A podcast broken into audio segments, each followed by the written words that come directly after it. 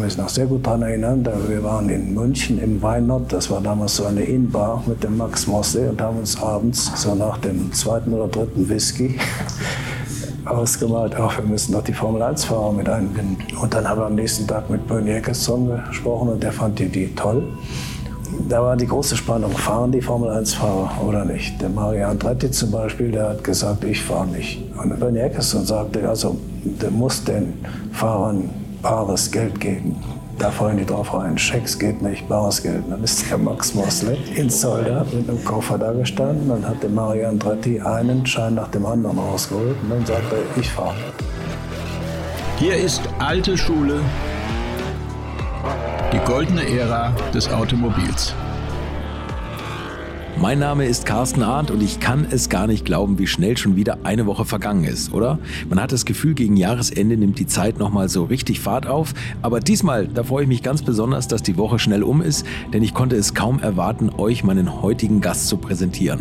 Er ist für mich der Mann des leeren Schreibtischs. Aber nicht, weil er so gerne aufräumt, sondern weil er mindestens fünfmal in seiner Karriere mit einem leeren Schreibtisch angefangen und im Anschluss jedes Mal riesige Erfolge eingefahren hat. Ob in der eigenen Firma, bei Ford, bei BMW, bei Mercedes und was weiß ich noch wo. Wer sich ihn ins Haus geholt hat, der konnte schon mal eine Vitrine für die kommenden Pokale aufstellen. Mit seiner Initiative zur Förderung des Rennfahrernachwuchses hat er nicht nur Manfred Winkelhock, Max Sura, Heinz-Harald Frenzen oder einen gewissen Michael Schumacher auf die Erfolgsspur gesetzt, sondern er konnte auch auf die eigene Erfahrung zurückgreifen, wenn es darum ging, dem Nachwuchs das richtige Handwerkszeug an die Hand zu geben. Denn mit der Rennerei ging auch bei ihm alles los.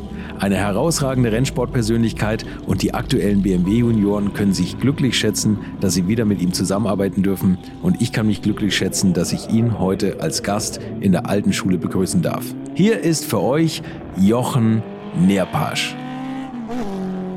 Mein Vater war Borgwacht, Goliath und Leuthändler in Krefeld. Und die Familienplanung sah vor, dass ich eine technische Ausbildung als Mechaniker und später als Kraftfahrzeugmeister machen sollte und dann den elterlichen Betrieb, den technischen Teil des elterlichen Betriebs übernehmen sollte. Deshalb habe ich schon in frühen Jahren Kontakt zum Automobil gehabt, habe auch meine Gesellenprüfung als äh, Maschinenschlosser abgelegt und bin anschließend in die Werkstatt meines Vaters als Mechaniker eingezogen. Ich habe da eine Zeit lang gearbeitet aber die Familienplanung, die mich als Meister in der Werkstatt sah, das war eigentlich nicht meine Zielsetzung, denn ich wollte ja Rennfahrer werden. Als ich etwa 20 war, habe ich mich eines Tages in meinen Lloyd 300 gesetzt, bin nach Stuttgart zu von Hausen gefahren und ich bin dann zum Pförtner gegangen und habe gesagt, ich möchte gerne in, als, als Rennmechaniker in die Rennabteilung. Die der Bewerbung hat, fand man schon ein bisschen komisch, aber immerhin habe ich es geschafft auf Anhieb in den Porsche Diesel Traktorversuch zu kommen und habe dort eine Stelle als Mechaniker gehabt. Das war zwar nicht ganz meine Zielsetzung, aber ich war der Rennabteilung schon ziemlich nahe gekommen. Und es hat dann nicht lange gedauert. Da war ich dann auch in der Rennabteilung und habe da Carrera-Rennmotoren aufgebaut und auch überholt und habe abends nach Feierabend meine Bauquart Isabella beim Bauquarthändler in Stuttgart getunt und bin ohne das Wissen meiner Eltern in der deutschen Rennsportmeisterschaft mit der Isabella Rennen gefahren. Das ging so lange gut, bis zum Jahreswechsel dann ein Glückwunschtelegramm von Herrn Bergwart persönlich auf dem Schreibtisch meines Vaters landete. Der gratulierte zu den hervorragenden Leistungen errungen auf eine Isabella. Und dann kam natürlich das Donnerwetter der Familie. Ähm, es war ein furchtbares Theater, aber schließlich war man doch ähm, war es, war es doch schön, eine Wertschätzung von Herrn Baugwart persönlich zu haben. Und damit war dann meine Rennkarriere offen. Mit Einverständnis meiner Eltern konnte ich weitermachen. Sie haben schon extrem früh Autofahren gelernt, nämlich bei, bei Autoüberführungen. ja, das haben Sie. Das gefällt ja, mir ganz gut. Ja, mein Vater war ja Baugwarthändler. Ja. Und wenn Schulferien waren, durfte ich schon mal mit nach Bremen. Mhm. Und damals gab es rote Nummern. Und zwei rote Nummern reichten, um drei oder vier Autos zu überführen. Da kriegte das erste Auto eine rote Nummer vorne und das letzte Auto eine rote Nummer hinter. Und ich bin, ich glaube als Zwölfjähriger, schon damals in der Mitte gefahren, ohne Nummernschilder und habe die Autos von Bremen nach Krefeld überführt. Äh, das wäre heute undenkbar, aber zur damaligen Zeit. Sehr weit weg ja. von dem, was, was man machen könnte. Und Sie sind auch Rallyes gefahren, ne? Äh, ja, ich hatte das Problem, äh, mein Bruder ist Rallyes gefahren, hatte einen Unfall. Ich hatte einen älteren Bruder, der war vier Jahre älter als ich. Mhm. Er ist Rallyes gefahren, hatte einen Unfall und von dem Moment an war der Motorsport im Hause Nerpasch verboten. Oh, okay. Ich durfte also nicht fahren, keine offiziellen, ich durfte, konnte keine Lizenz lösen. Und damals war man volljährig erst mit 21. Ja. Ich bin erst mit 21, damals war ich dann in Stuttgart, äh, mit der Isabella Rennen gefahren, weil ich vorher nicht durfte. Mit 21 ging das dann. Ja. Und Sie haben aber relativ früh, also Ihr Vater, das hat Sie jetzt eben schon gesagt, dass dann von Borgward irgendwann die Dankesschreiben kamen. Und da wusste man jetzt nicht, als Vater soll man schimpfen, soll man doch stolz sein. Und Ihr Vater hat sich dann eher für Stolz entschieden. Und Sie haben dann aber relativ schnell die Jochen Neerpasch Racing GmbH gegründet. Ja, das war, als ich meine Meisterprüfung bestanden hatte, bin ich wieder zurück in den Betrieb, habe dann auch die Jochen Leppersch Racing GmbH gegründet. Wir haben damals äh, Lotus 35 Formel 3 Autos eingesetzt, mhm. ein Lotus Racing Elan und auch ein Shelby Mustang. Ähm, wir hatten damals Karl von Wendt als Partner. Äh, das war eine spannende Sache. Ja. Karl von Wendt als Partner, das war ja eine ganz schillernde Persönlichkeit. Was war das für ein Typ? War ein sehr sympathischer Typ, der aber ähm, ja, wie soll ich sagen, ich mochte ihn sehr gern und er, hat, äh, er war relativ vermögend mhm. und ähm, naja, ich glaube, er hat aber sein Vermögen dann über den Rennsport auch ziemlich stark reduziert. Ja. Das, das, ist ja nicht der einzige eigentlich. Ne? Ja. Sie sind mit dem Ford 12M sind Sie die Rallye Monte Carlo gefahren. Ja, mit dem Jochen Springer. 64. sind wir geworden. Ja, aber trotzdem ist man irgendwie auch sehr aufmerksam geworden, sodass dann Porsche Ihnen den, den berühmten Dreikant-Schaber in die Hand gegeben hat. Ja, gut, wir sind bei Ford war, einmal waren wir Ford-Händler, dann hatten wir die Jochen Nierpasch Racing GmbH mhm. mit Ford Autos, waren, die Formel 3 hatten Ford Motoren, der Lotus Racing Elan hatte einen Ford Cosworth Motor und auch der Shelby Mustang war ein Ford Auto. Äh, wir haben bei der Jochen Neppersch Racing GmbH die Ford Rallye Motoren frisiert und sie an Ford geliefert. Also der Kontakt zu Ford war sehr eng. Mhm. Und als Carol Shelby 1964 Daytona und Sebring erfolgreich abgeschossen hat, gab es bei Ford in Amerika eine ja, Schnellschussaktion. Man sagte, so, jetzt fahren wir die europäischen Rennen auch. Da waren innerhalb von, von sechs Wochen wurde eine Organisation aufgebaut. Es kamen drei oder vier Cobras, ich weiß nicht mehr genau wie viel, ich glaube drei Stück zur Targa Florio. Das war das erste europäische Rennen. Mhm. Und die ganzen Ford-Locations, die europäischen Ford-Locations, die wurden dann aufgefordert, ihre Fahrer und mitzuhelfen, diese europäische Organisation, Einsatzorganisation zu gestalten. Da ich eben Fort Köln einen engen Kontakt hatte, wurde ich mit dem Jochen Sprenger zusammen zur Daga Florio geschickt, mhm. als möglicher Fahrer auf dem Cobra bei der Daytona, bei der ah, okay. Daga Florio. Okay. So, wir sind dann mit einem 12M nach ähm, zur Targa Florio gefahren. Als ich da ankam, war das Shelby-Team, ich kann mich noch so gut erinnern, ich glaube, das war in, im Jolly Hotel in Palermo. Das ganze Hotel war Fort Hotel. Es waren 27 Fahrer aus allen Locations für drei Autos. Da war der Phil Hill, der Dan Gurney. Also für mich war klar, da ist überhaupt keine das Chance, so, dass man ja. fahren kann. Aber wir waren ja von Ford eingeladen, haben im Hotel äh, bereits montags bezogen. Und ich bin die ganze Woche mit dem Ford 12M über die Strecke gefahren. Das waren ja damals 54 oder 56 Kilometer und die musste man ja lernen. Und da ich nichts zu tun hatte, ich, bin ich mit 12M rumgefahren und habe die Strecke geliebt und kennengelernt. Und ich glaube, es war freitagsabends, da kam der Huschke von Hanstein an den Jochen Sprenger Huschke von Hanstein wollte den Dreikantschaber mit dem äh, Bobby Klass fahren, mhm. konnte es aber nicht, da er zu viel zu tun hatte und hat dem Jochen Sprenger angeboten, ob er denn den Dreikantschaber fahren wollte. Und der Jochen Sprenger hat dem Huschke gesagt, also hier der Jochen Nerpasch, der ist besser als ich, gib dem das Auto. Das war, fand ich toll. Ja, ja, das stimmt. Und dann saß ich plötzlich im Dreikantschaber, hatte noch nie ein GT-Auto gefahren und kannte aber die Strecke gut, weil ich trainiert habe und war es ist ja so, dass da samstags nur vormittags äh, offizielles Training ist. Jeder kann eine Runde fahren. Mhm. Mehr ist nicht. Und ich war in der einen Runde schneller als der Bobby Klass, der das Auto kannte. Okay. Durfte dann den Start fahren. Dreikantschaber. Das war die Zeit, als die 904 zum ersten Mal eingesetzt wurde. Und die hatten noch technische Probleme. Da gab es also Ausfälle.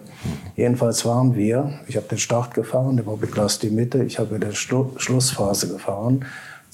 Ich glaube, zwei Runden vor Schluss waren wir Zweiter im Gesamtklassement, weil die 104 alle ausgefahren ja. waren.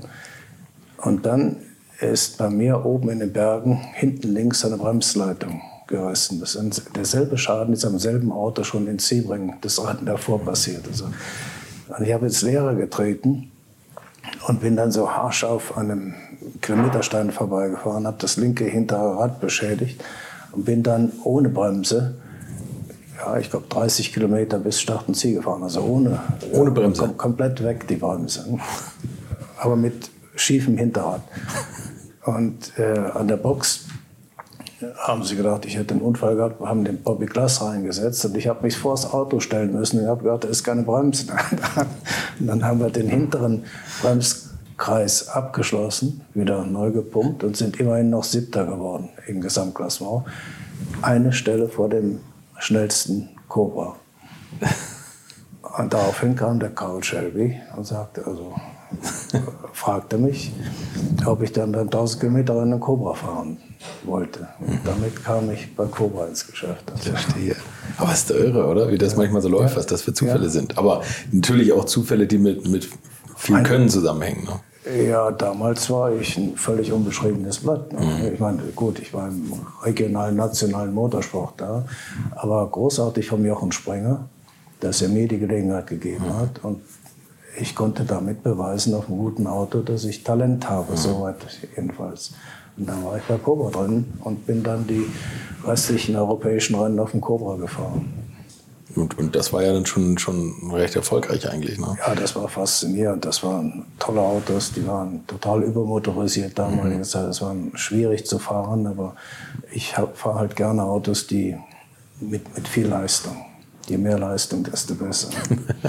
das war, war eine schöne Zeit. Und das hatten die ordentlich. Sie, äh, hatten Sie da außer diesem, diesem also Bremsding in den Bergen äh, schon schwere Unfälle, wo Sie, wo Sie überlegt haben, ist die Rennerei so das Richtige oder wo man es reflektiert hat? In der, in der, Zeit überhaupt nicht. Das macht man nicht. Da ist man noch in so einem ungestümen Alter. Das haben wir total ignoriert. Ja. Da habe ich überhaupt keine Angst gehabt. Nein, das fing bei mir erst an, 68 äh, in meinem letzten Jahr. Mhm. Da hatte ich in Spa einen Highspeed Aquaplaning Unfall. Und das war heftig. Da bin ich erst im Krankenhaus wieder zur Besinnung gekommen. Und da habe ich mir dann doch überlegt, dass der Motorsport schon gefährlich ist. Und da hatte ich ja zur selben Zeit ein Angebot von Ford in Köln, eine Motorsportabteilung aufzubauen. Mhm. Und da habe ich mit 29 Jahren gesagt, okay, ist besser jetzt aufzuhören. Und auch mit der Motivation, den Motorsport sicherer zu machen, ins Management überzuwechseln. Mhm. Das ist ja auch eigentlich so eine Sache, dass Ford Ihnen diese, diese Möglichkeit gegeben hat, also Sie hatten da keine Erfahrung in großen Konzernen, was ja bei Ford schon mal, also Sie hatten schon mal so ein eigenes Arbeiten. Und Sie hatten gar keine Managementerfahrung, außer, außer vielleicht in einer eigenen Firma oder im elterlichen Betrieb. Äh, wie war das für Sie? Und Sie haben die Ford, die Ford Motorsportabteilung ja von null auf gegründet eigentlich oder von null auf aufgebaut in der Professionalität. Ne? Ja, man muss schon sagen, zu der Zeit war Ford in dem Motorsport Nummer eins. In Amerika mhm. haben Sie genau. NASCAR gewonnen, haben Indianapolis gewonnen, die Rallye-Weltmeisterschaft haben sie gewonnen, mit GT40 haben sie Sportwagen-Weltmeisterschaft gewonnen. Aber Ford Deutschland wollte eben mit partizipieren und so, wir wollen auch was machen. Genau, da war noch nichts. Ne? Und da bin ich eben als Rennsport-Experte mhm. nach Köln gegangen. Und ich wurde da auch sofort akzeptiert, weil ich ein Fachwissen hatte. Mhm. Zwar kein Managementwissen, aber ein mhm. Fachwissen und wurde vom Management auch unterstützt. Und das ging relativ schnell, dass ich da Fuß fassen konnte. Und wir haben dann von Null angefangen. Also die erste ähm, Werkstatt, die wir hatten, die war, klein, war kleiner als dieser Raum. Da wir gerade eine Abschmier, Abschmiergrube. Und dann haben wir Ford 20M genommen, hat mit Bildstein Stoßdämpfern ausgestattet und haben auf dem Militärübungsgelände in Köln diese Autos äh, ausgiebig Probe gefahren. Wir hatten ja von der Jochen Neppasch Motorsport GmbH äh, auch die, die Motoren in der Leistung gesteigert und sind dann zur East African Safari Rally gefahren. das muss man sich vorstellen. Da war Ford Europa, Ford England mit der Rallye-Abteilung.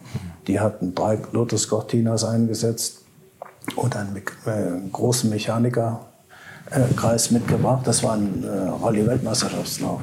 Wir sind aus Köln mit zwei Autos angefahren, ein Mechaniker und ich. mit, ich glaube, mit zwölf Ersatzreifen, mehr hatten wir nicht.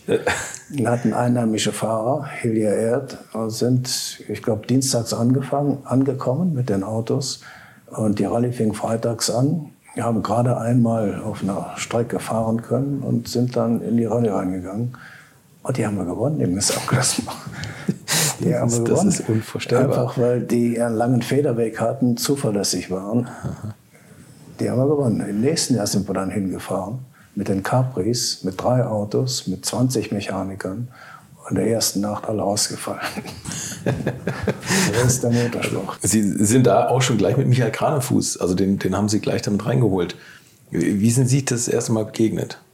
Ja, also das war zunächst einmal für mich eine lange Überlegung, ob ich das machen wollte oder nicht. Mhm. Habe ich dann äh, angenommen und dann haben wir den, den Kranefuß kannte ich von dem Sauerlandring. Da habe ich ja mit, mit von Wendt äh, mitgeholfen. Und Kranefuß war ein Mann, der gut mit Menschen umgehen konnte, gut organisieren konnte und den habe ich als Assistenten gleich mit reingenommen. Und mhm. wir haben dann angefangen mit einer Sekretärin, mit drei Mechanikern, Kranefuß und ich und haben die Sache dann sehr schnell aufgebaut. Und bei Ford, die, Ihre ganzen Ziele und Pläne, ist Ihnen das leicht gefallen, das durchzusetzen? Das war oft nicht einfach, aber Ford war damals sehr stark im Motorsport und äh, da eben die anderen Länder, England und USA, so weit vorne waren, habe ich bei, in Köln jegliche Unterstützung gehabt, um hier aufholen zu können. Okay. Okay. Und es war auch der Wunsch von Ford Köln, ein eigenes Produkt zu haben. Die Engländer sind mit den Lotus Cortinas und mit den Escorts gefahren, die Amerikaner mit den Shelby Mustangs und mit dem GT40. Und Ford wollte eben ein eigenes Produkt haben. Da haben wir den Capri genommen.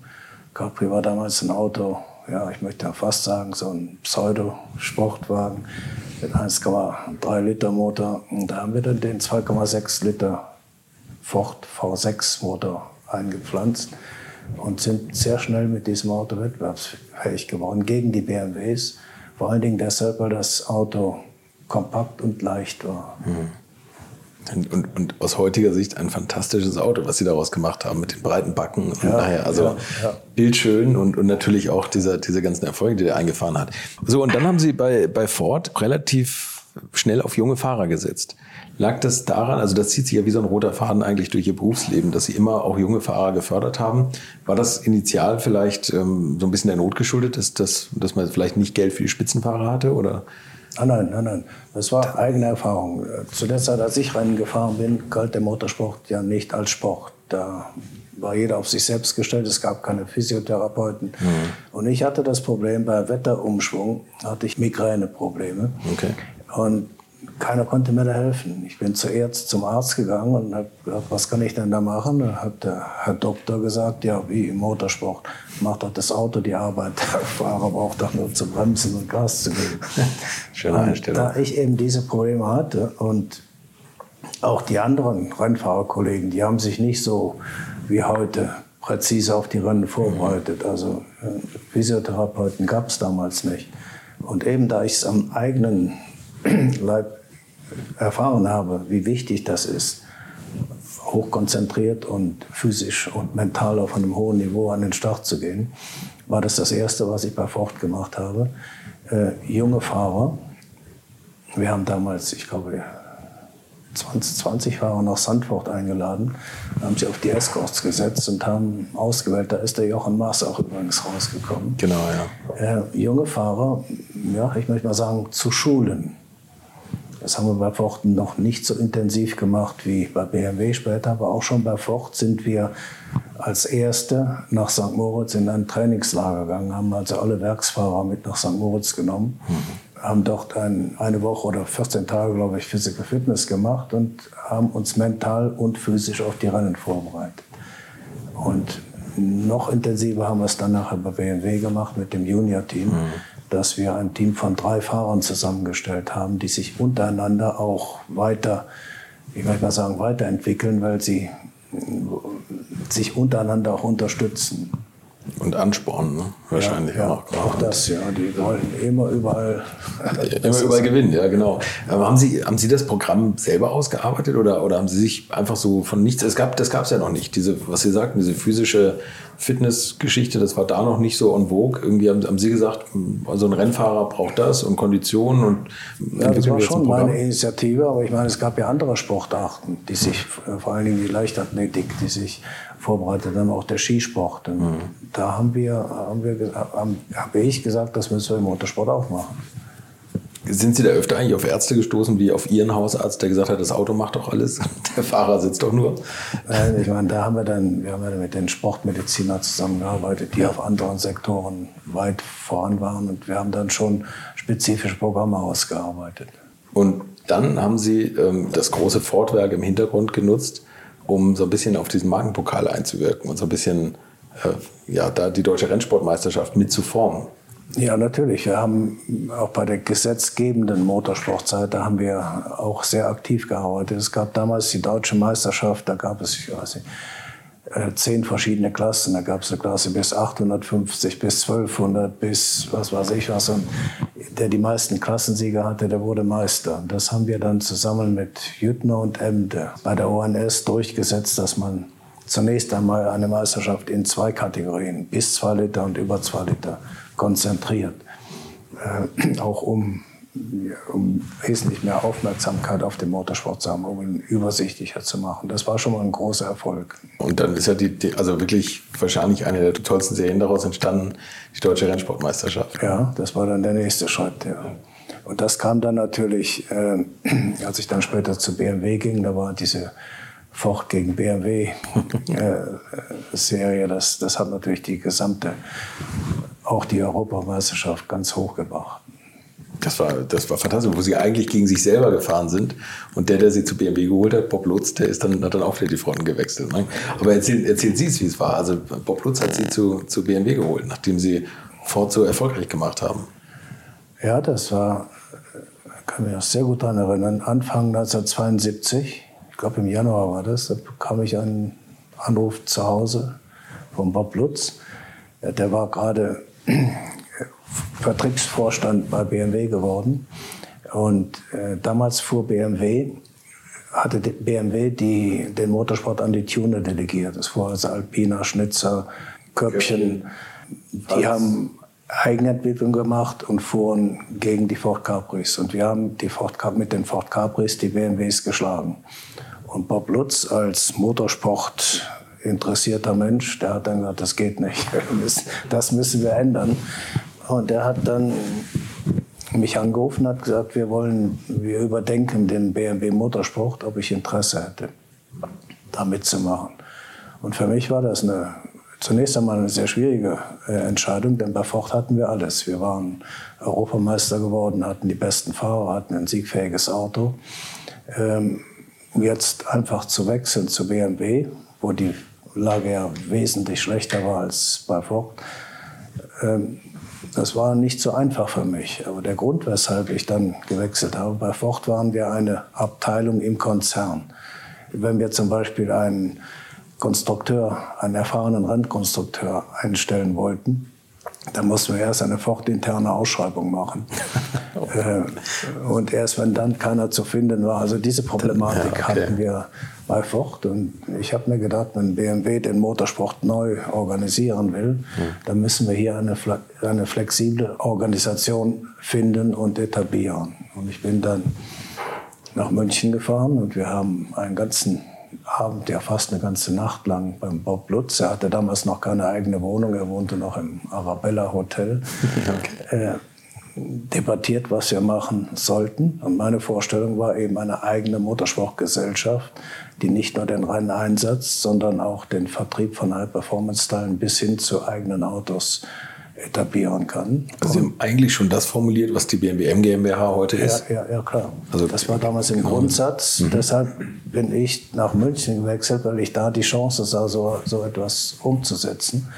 Wir haben die ganze Nacht debattiert und bereits am nächsten Morgen sind wir zu Herrn von Kuhnheim, das war der damalige Vorstandsvorsitzende vom BMW gegangen und haben ein Shake-Hand-Abkommen gemacht und bereits im Mai 1972 haben wir dann die Motorsport GmbH gegründet. Und das war für mich gar nicht so einfach, denn als ich dann nach München kam, äh, da waren die Tuner, das, die, die haben sich nicht gefreut, dass ich komme. Denn ich habe ja äh, in deren Aufgabengebiet direkt hineingearbeitet. Ja. Ich wollte ja bei BMW selber entwickeln, mhm. habe denen also die Entwicklungskapazität verringert, wenn Sie so wollen. Ähm, hatte also nicht nur Freunde da und wir haben da angefangen. Ich habe in einem Großraumbüro einen Schreibtisch bekommen und ähm, hatte nicht gerade Freunde mit den Tunern, weil die, äh, ja, ja, die hatten Angst, dass, man, dass, dass sie an Einfluss verlieren. Berechtigt ja auch, ne, teilweise. Anfangs, aber Anfangs. hinterher hat sich das sehr schnell geändert. Mhm. Ja, und dann haben wir angefangen. Das war damals der Helle Bein, der hatte eine kleine Rallye-Abteilung. Da haben wir, glaube ich, fünf oder sechs Mechaniker übernommen. Und dann haben wir angefangen, erstmal ein Gelände zu suchen, wo wir dann unsere Werkstatt etablieren konnten. Und da gab es das Wacker-Areal, da war eine kleine Werkstatt. Haben wir dann genommen und dann haben wir angefangen, den 3.0 CSL, ah, das war übrigens noch ein ganz wichtiger Punkt, eine Voraussetzung für mich war, dass man den 3.0 CSL, das war ein Auto, was von Alpina bereits, möchte mal sagen, in den Grundzügen vorgedacht war, was aber in 100, in 1000 Stück gebaut werden musste, um eine Gruppe 2 Homologation zu erreichen, dass man ein solches Auto baut. Und das hat Bob Lutz durchgesetzt. Das war damals ja nicht so einfach so ein nacktes Auto ohne Antidröhnen, ohne mit Plexiglasscheiben in tausend Stück aufzulegen und die zu verkaufen. Das hat er, das Risiko hat er auf sich genommen. Und mit dem Auto, das war dann 200 Kilo leichter als das Coupé, das war das Erste, was wir gemacht haben, dieses Auto erstmal zu homologieren, die Produktion sicherzustellen. Die wurden damals bei Karmann gebaut, um parallel dazu die, die Rennentwicklung zu machen. Wir hatten natürlich im Hause BMW eine große Motorsportkompetenz mit Bob, mit, mit Paul Rosche und Alex von Falkenhausen. Das war das Underground Racing Team, die alle Racing machen wollten, aber eigentlich keine, keinen durften, Auftrag ne? hatten. Ja. Aber die waren ja alle da, ein äh, enormes Erfahrungspotenzial. Ja, aber wir haben dann mit anderen, mit eigenen Leuten, die wir auch von außen angestellt haben, die Abteilung aufgebaut und haben innerhalb 1972 die Homologation geschafft, das Rennauto homologiert und haben schon im ersten Einsatzjahr 1973 die Europatour-Umweltmeisterschaft gewonnen. Das ging unglaublich schnell. Ja, ja, unglaublich schnell, das stimmt. Ja. Und das ist Ihnen eigentlich schon mal aufgefallen, dass die ganzen Autos, die Sie in Ihrer Karriere als Homologationsautos gemacht haben, dass das jetzt alles so fantastische Sammlerautos sind. Der CSL allein mit dem Spoiler, der dazugegeben wurde, was ja damals eigentlich absurd war, weil das, der hat doch keinen TÜV bekommen für, den, für ja, diese Heckflosse. Ja, und da hat man das einfach in den Kofferraum geworfen und, und das mitverkauft. Und das sind jetzt Autos, die sind, ich weiß nicht, für eine halbe Million oder was, 300.000, 400.000 gehandelt. Ne? Also wenn ich von all diesen Autos ein Auto für mich behalten hätte, dann ging es mir heute gut. Das hätten Sie raushandeln sollen. Ich, ich, bin nicht ganz sicher, ob es Ihnen jetzt gerade so schlecht geht, aber, aber das stimmt. Und beim M1 ging das nachher so weiter, da kommen wir nachher auch noch drauf. Aber das stimmt. Also dieses, dieses extrem schnelle, dieser extrem schnelle Erfolg, das war schon, war schon beeindruckend. Ähm, wie war eigentlich das Verhältnis zu dem Paul Rosche? Ist der nachher zu Ihnen dazugegliedert worden? Oder? Ja, der Paul Rosche war auf der einen Seite froh, dass es endlich einen offiziellen Motorsport gab, aber auf der anderen Seite war er sehr skeptisch. Da kamen jetzt die Preußen und wollten auf einmal Motorsport machen. wir haben unsere Werkstatt auch noch auf der Preußenstraße. Ja, oh Gott, oh Gott, ja. Er hat irgendwann mal gesagt, mit den Preußen kam das Chaos. Er wollte nicht direkt in die Motorsport GmbH kommen. Er hat äh, in den ersten beiden, drei Jahren von der AG aus für die Motorsport gearbeitet, hat den Formel 2 Motor ja weiterentwickelt. Mhm. Den wäre dann, das war auch so ein Ding mit dem Formel 2 Motor. Es war damals, äh, es existierte ein Formel 2 Motor, mhm. der zunächst einmal von Apfelbeck und später von Roche als Vierventilmotor äh, gebaut wurde, aber der wurde im Underground Racing Team gebaut. Und als wir dann überlegt haben, diesen Motor dann in Stückzahlen zu bauen, denn es gab damals die Möglichkeit, vier Ventil-Zylinderköpfe zu homologieren, wenn man 100 Stück baut, mhm. äh, haben wir nachgeforscht, um das kalkulieren zu können, was denn die Entwicklungskosten waren. Die waren nicht da. Das Auto war also alles nach, der Motor war nach Feierabend entstanden. Das war das erste große Risiko. Das zweite große Risiko, was wir eingegangen sind, nach dem CSL 1000 Stück zu bauen, einen Vertrag mit Max Mosley, mit March gemacht. March baute damals etwa 20, 30 Formel-2-Autos pro Jahr. Äh, haben den angeboten, im ersten Jahr exklusiv die BMW Formel 2 Motoren zu verwenden. Und die haben uns auf einen Schlag 50 Motoren abgenommen. Und damit konnten wir dieses Experiment wagen. Auch so ein gegenseitiges Risiko eigentlich, ne? Weil die wussten nicht, wie die Motoren beiden, laufen. Für beide genau. Seiten war das ein Risiko, ja. ja. Aber es ist sehr gut aufgegangen. Kann ich mir noch gut erinnern. Beim ersten Rennen ist, wir hatten damals Schwierigkeiten mit dem Titanpleu. Da ist, ich weiß nicht von wem es war, da ist auf der Ziellinie ein Pleu in das Zeitnahme ausgeflogen. Also das ist der Motor auf der Ziellinie ja, explodiert ja, sozusagen. Aber das war ein sehr erfolgreich. Ich glaube, wir sind siebenmal äh, Formel 2 Europameister geworden. Und das Gute an der Sache war, wir haben die Motoren ja verkauft an die Kunden. Und diese Formel 2 Europameisterschaften, die waren im Budget null. Die haben uns nichts gekostet. Das war schon eine, das war auch schon im, in der Gründungsidee der Motorsport GmbH, dass wir mit Renn, Kunden, Rennteilen und Rennautos und Rennmotoren auch Einnahmen generieren können, um weiter Motorsport zu betreiben. Sie hatten ein festes Budget von BMW, mit dem Sie arbeiten konnten? Wir hatten ein festes Budget und darüber hinaus konnten wir selber Geld verdienen und das Budget noch ergänzen. Und da sind Sie auch auf die Idee gekommen, Fan-T-Shirts zu verkaufen? Ja, das war auch so eine Sache. Wir hatten damals unsere Teamkleidung von Head, sehr schöne Anoraks, sehr schöne, die waren sehr schön gestaltet, überhaupt das Erscheinungsbild das war ein Punkt, der für uns damals sehr wichtig war, von Anfang an ein gutes Erscheinungsbild zu haben mit den drei Farben. So hatten wir dann auch mit Head einen Lieferanten, der sehr, sehr schöne Anoraks machte. Und dann haben uns die Händler gefragt, ob sie dann auch solche Anoraks haben könnten.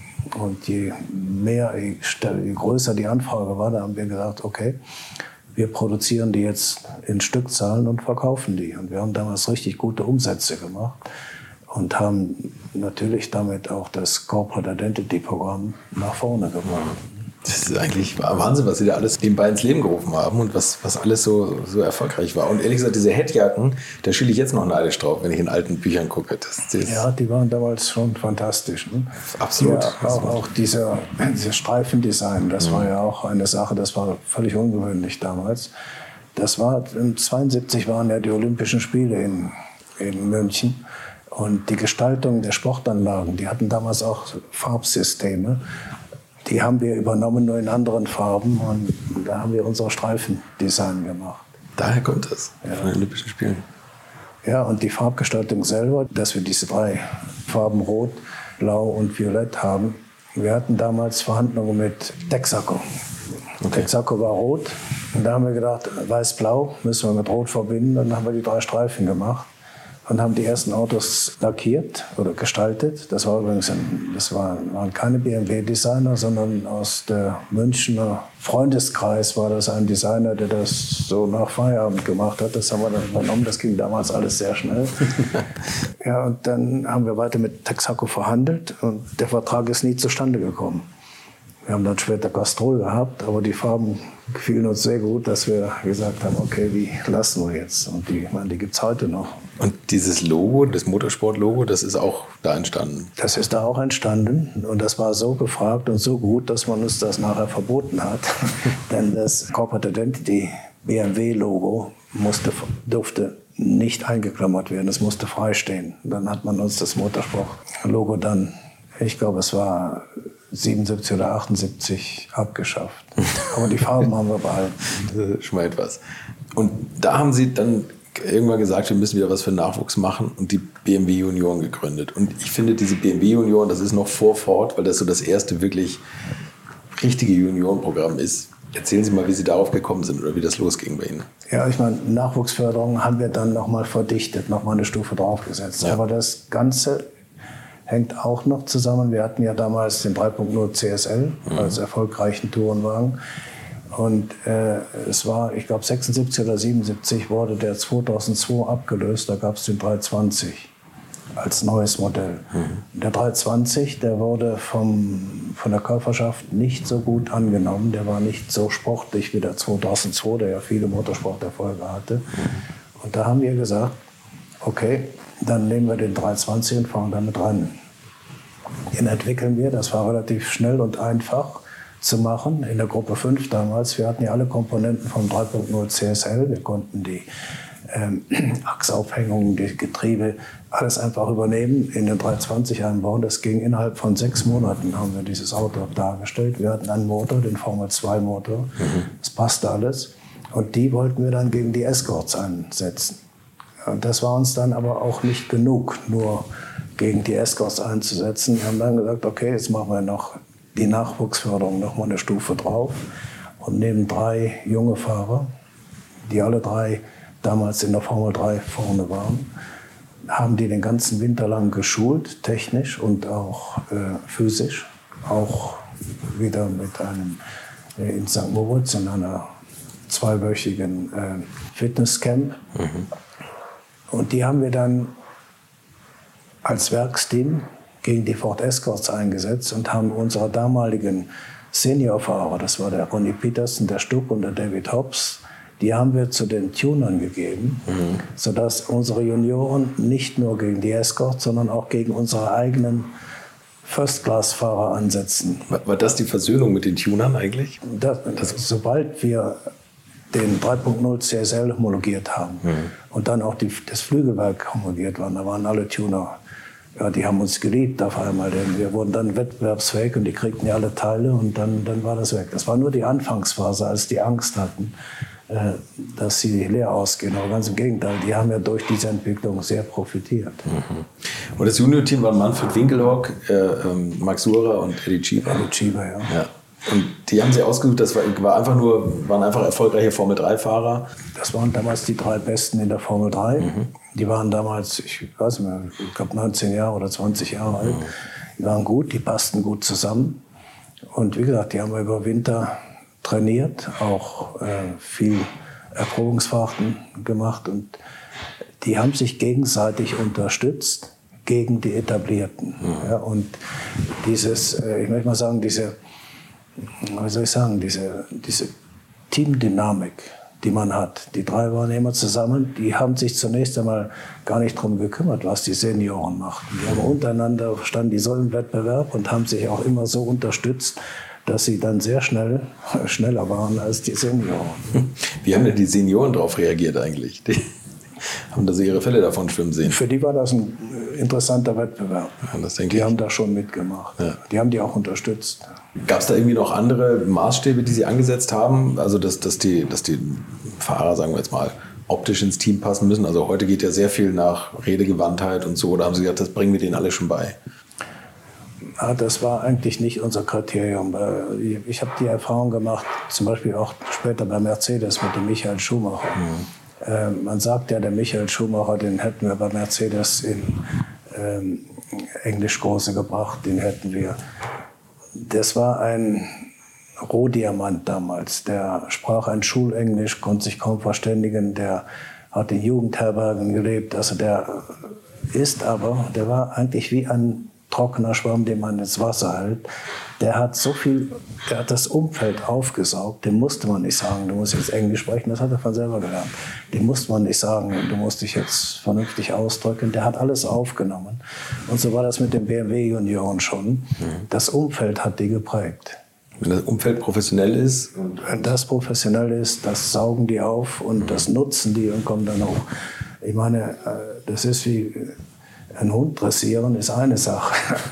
Wir wollten die nicht dressieren, die mussten aus sich heraus ja, ihre Leistung bringen. Das haben sie auch alle gemacht.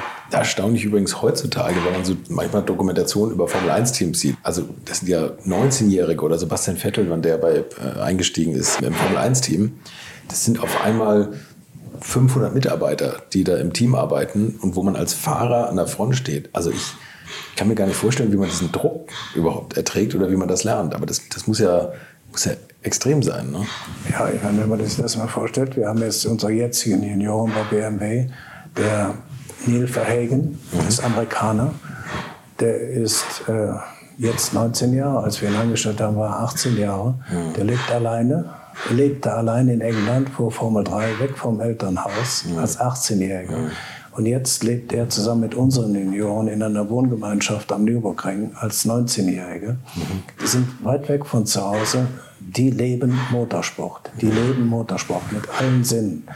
Die von morgens bis abends, deren Thema ist Motorsport. Und die saugen auch alles auf, auch die technische Entwicklung. Die werden natürlich bei uns, bei BMW, jetzt auch technisch unterrichtet. Mhm. Die fahren äh, Versuche mit neuen Rennautos, die werden also voll in die Technik eingewiesen und die leben Motorsport. Die entwickeln sich sehr viel schneller als ein einzelner Fahrer, der meinetwegen von einem Formel-1-Team unterstützt wird. Mhm. Der kriegt, ich möchte mal sagen, die Unterstützung, indem man ihn in ein gutes Formel 3 oder Formel 2 Team einkauft, es auch mitfinanziert.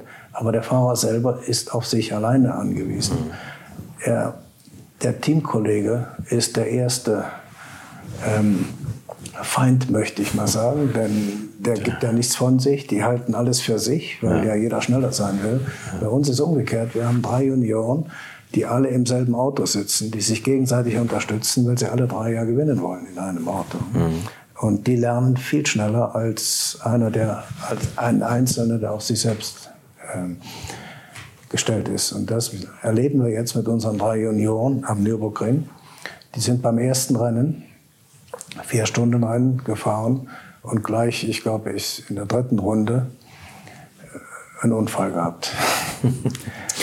sind mit dem Bremsen nicht zurechtgekommen. Das war das erste Rennen.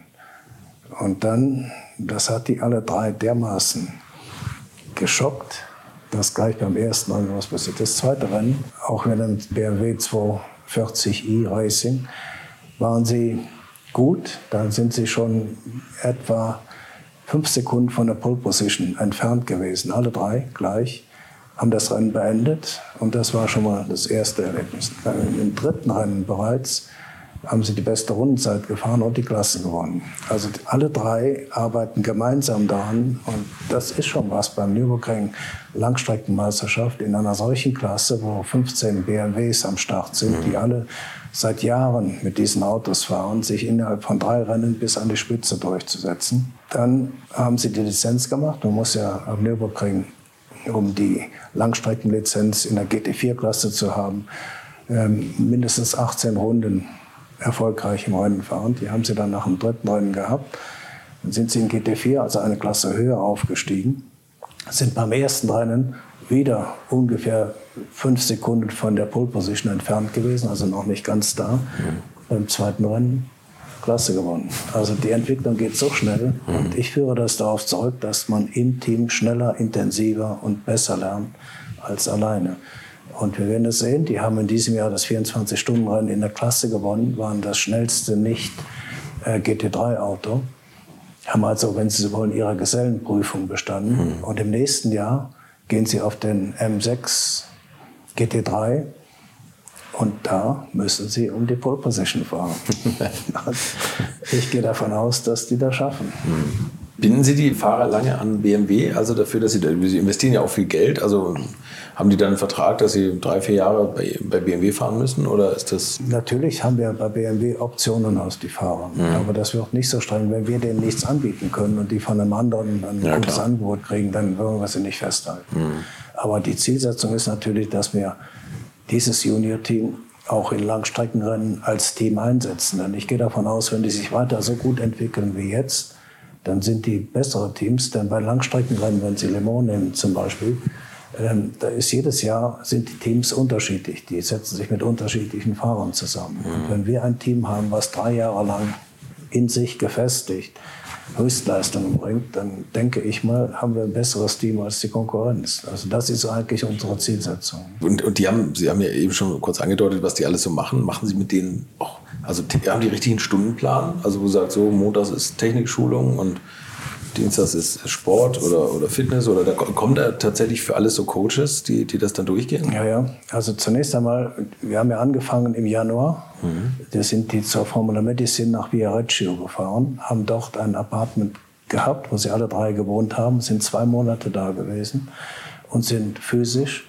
und vor allen Dingen auch mental geschult worden und haben Programme gemacht, Programme gelernt, die sie auch jetzt am Nürburgring weiterführen und einen ständigen Kontakt zur Formula Medicine haben. Und die werden auch ständig überwacht und die werden am Ende der Saison wieder hingehen. Da werden sie wieder gemessen, ob sie ihre Leistung verbessern, wie weit sie ihre Leistung verbessert haben. Außerdem haben sie am Nürburgring einen täglichen Stundenplan. Mhm. Die gehen auch zum Entwicklungscenter, machen.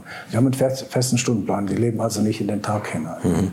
Ja, und dann fahren sie natürlich auch Versuche mit, jetzt im Moment mit dem neuen äh, M4 GT3, da werden sie in die Versuchsfahrt mit eingebunden. Also die kriegen auch viele Kilometer außerhalb der Rennstrecken.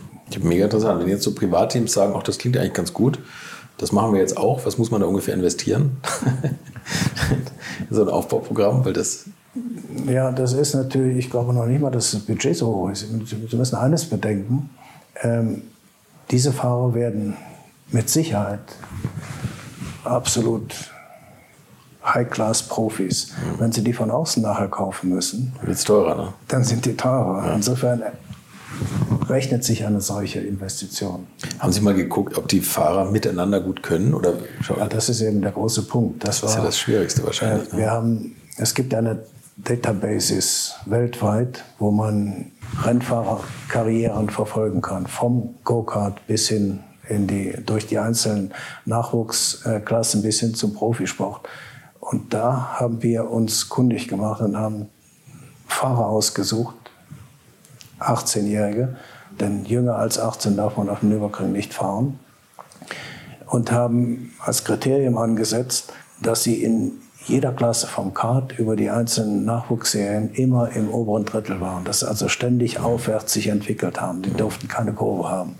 Und da haben wir eben diese drei, den Neil Verhagen, den Dan Harper und den Max Hesse ausgesucht, einen Amerikaner, einen Engländer und einen Deutschen, die auch unterschiedliche Charaktere sind, die aber dennoch zusammenpassen und die sehr harmonisch miteinander leben. Die sind ja den ganzen Tag zusammen, mhm, wohnen ja im Haus, arbeiten auch zusammen und ähm, gehen auch die Runden entsprechend durch. Wenn einer in einem Sektor nicht schnell ist, dann helfen die beiden anderen ihm schneller zu sein, weil er nicht Konkurrent ist, sondern im selben Auto sitzt und nach vorne kommen will. Wahnsinn. Also wie lange Zeit ist das Programm so ausgerichtet? Das, das ist auf zwei Jahre angesetzt. Zwei Jahre. Das erste Jahr ist jetzt leider durch Corona nicht ganz zur Geltung gekommen. Es ja. fehlen ein paar Rennen, aber im nächsten Jahr ist eigentlich so, dass zunächst einmal das 24-Stunden-Rennen im nächsten Jahr die Meisterprüfung mhm. werden wird. Dann sitzt sie im GT3 und dann, die sind ja eingestiegen auf einem kleinen Auto, haben sich langsam hochgearbeitet und müssen dann eigentlich im Gesamtklassement eine gute Position einnehmen können. Das ist eine Entwicklung, die ja fast dramatisch schnell geht.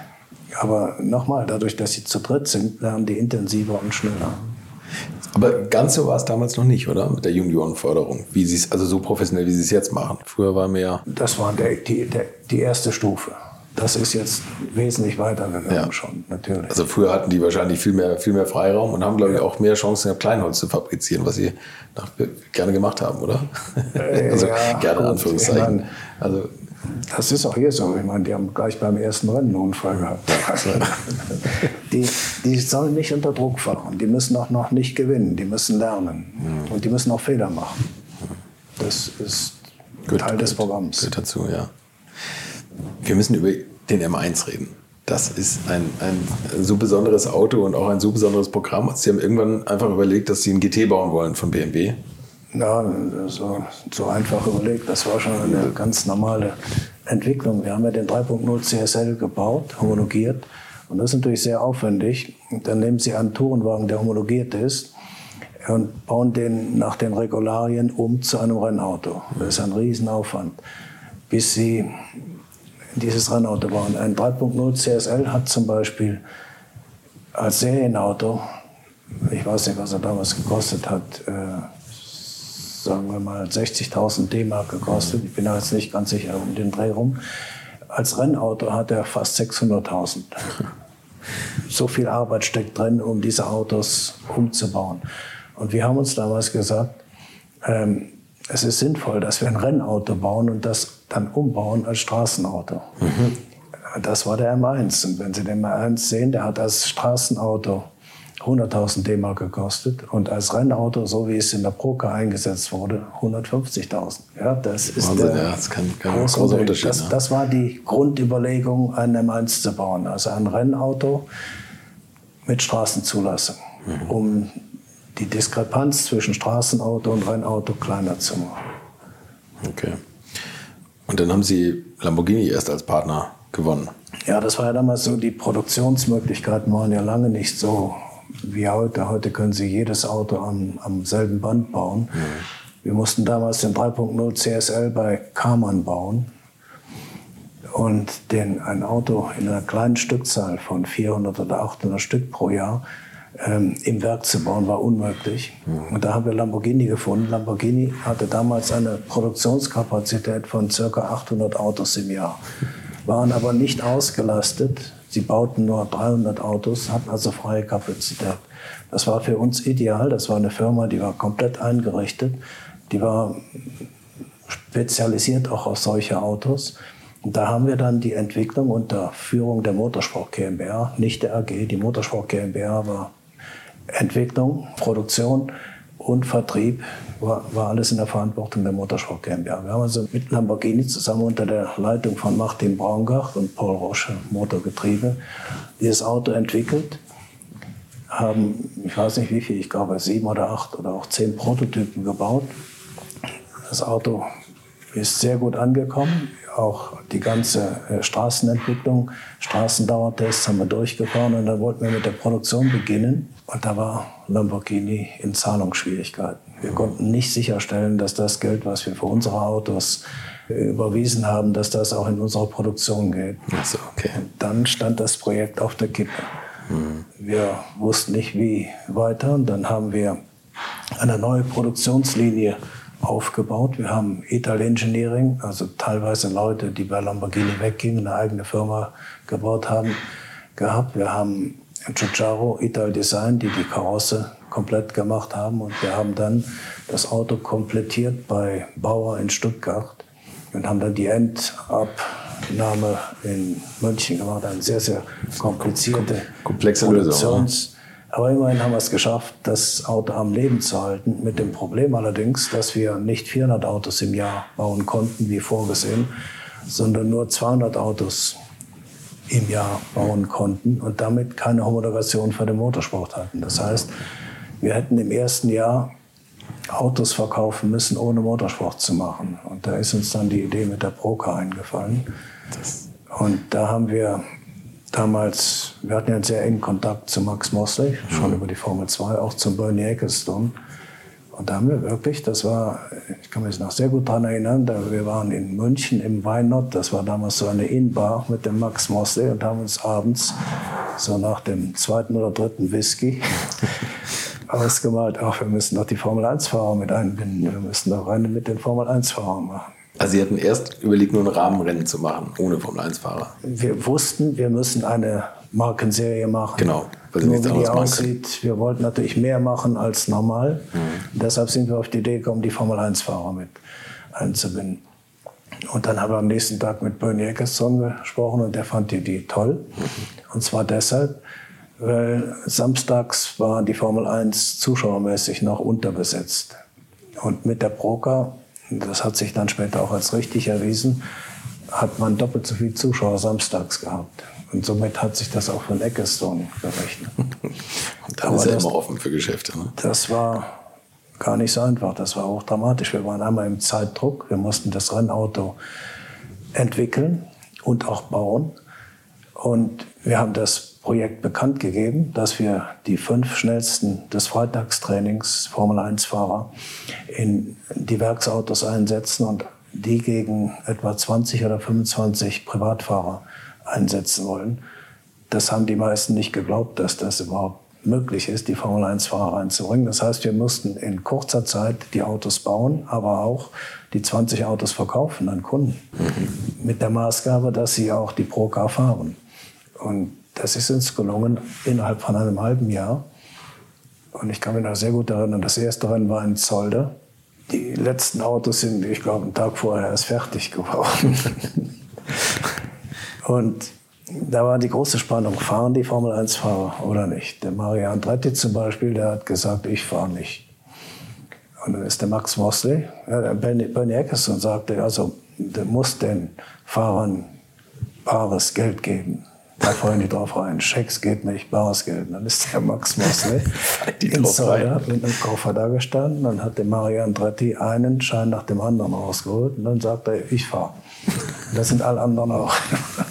Von dem Tag an war das die Sensation überhaupt. Und es ist nachher sogar so weit gekommen, dass die Formel-1-Fahrer das Freitagstraining als wichtig betrachteten, weil sie unter die ersten fünf kommen wollten, weil sie Procar fahren wollten. Also das ist eingeschlagen wie, wie, die Bombe. Das kann man sich heute nicht mehr vorstellen. Ne? Einfach wegen der Werksengagements, dass die nicht in fremden Autos sitzen dürfen. Ja, ja, das geht halt nicht mehr. Ja, das war zur damaligen Zeit noch aber das hat auch keiner geglaubt, dass das passiert. Wir wussten auch, dass das ein tolles Auto ist. Ja. Und das war mit der Grund, weshalb die Formel-1-Fahrer das gefahren sind. Wenn sie irgendeine Gurke gehabt hätten, dann ja, wären sie nicht eingestiegen. Aber einige haben ja sogar die Autos selber gekauft, wie Niki Lauda zum Beispiel. Ja. Ne? Der ist ja, ja der fix Lauda, gefahren. Der hat gesagt, er fuhr damals für, für Bremen, hm. ähm, ich kann nicht jeden Freitag gewinnen. ich, er ist dann beim Ron Dennis in ein eigenes Auto eingestiegen. Und der hat ja auch in M1 als Preis gewonnen. Wie viel musste man den Formel-1-Fahrern denn anscheinend vorzählen, dass sie da reingestiegen sind? Das war nur der Mario Andretti. Ich weiß es nicht genau. Das war, das war nicht so viel. Das waren vielleicht 1500 Euro oder sowas. Das war keine Riesensumme. Also, aber, das, aber die sind nicht bezahlt worden als Fahrer, sondern das war für die mehr Ehre, ne? Oder dass die haben das Auto hingestellt bekommen, um das Rennen zu fahren. Die sind nicht bezahlt worden. Die sind nicht bezahlt worden, ja. Das kann, auch das kann man sich heute nicht mehr vorstellen. Die sind nicht bezahlt worden, die haben Spaß dran gehabt. Mhm. Aber gut, die, der Sieger hat natürlich ein M1 bekommen am Schluss. Aber das ist eine lange Zeit, bis man da ist. Aber die sind nicht bezahlt worden. Aber das war natürlich, das war auch das Auto. Das Auto hat so eine, war so ein fantastisches Auto. Das sind die auch gerne gefahren. Mhm. absolut beeindruckend. Ähm, und auf der Basis, nee, wie, wie ist es zu den Artcars gekommen? Das war jetzt nicht gleich der M1 vielleicht das bekannteste Artcar, sondern das war noch der CSL. Ja, das war das Kolda oder das CSL. Das war, wir hatten ja damals die Energiekrise. Das war 73. 75. Hm? 73, oder? Ja, 73 fing es an. 73 haben wir noch die Tourmark Europameisterschaft gewonnen. 74 sind wir auch noch gefahren, aber 75 war das so richtig? Äh, ging nichts mehr. Und dann sind wir in die USA gegangen mit den 3.0 CSL, sind die IMSA gefahren und haben auch den Großteil unseres Teams nach Amerika rübergebracht und sind die komplette IMSA-Serie gefahren und hatten hier eigentlich nur noch die Kundenunterstützung. Wir haben die Kundenteams unterstützt, haben aber keine Werkseinsätze hier gefahren, weil wir auch keine Kapazität hatten. Und dann kriegte ich einen Anruf im Januar vom Jean Todt, der sagte, da gibt es in Paris einen Hervé Poulain, der hat mit Renault verhandelt, der wollte, hat einen Künstler, der wollte eine Renault Alpine als Kunstwerk gestalten lassen und selber fahren und ist da nicht durchgekommen, ob wir dann da Interesse hätten. Und als ich dann erfahren habe, dass der Künstler der Calder war, der hatte vorher eine Braniff Airlines Boeing gestaltet, ein wunderschönes Flugzeug, da habe ich mir gedacht, das kann was sein, denn Le Mans war für uns, wir haben Le Mans die Tourenwagen-Kategorie äh, des Öfteren gewonnen, waren aber im Gesamtklassement unter den ersten zehn war sehr schwierig, meistens unter den ersten 20. Und das hatten wir für dieses Jahr nicht mehr vor, weil das einfach nicht mehr erstrebenswert war und auch weil die Energiepreise war. Dann haben wir aber gedacht, mit einem solchen Kunstwerk haben wir natürlich eine völlig neue Zielsetzung. Da ist nicht das Rennergebnis wichtig, sondern das Kunst-Happening, den Künstler an der Rennstrecke zu haben und die Kunst mit der Technik zu verbinden.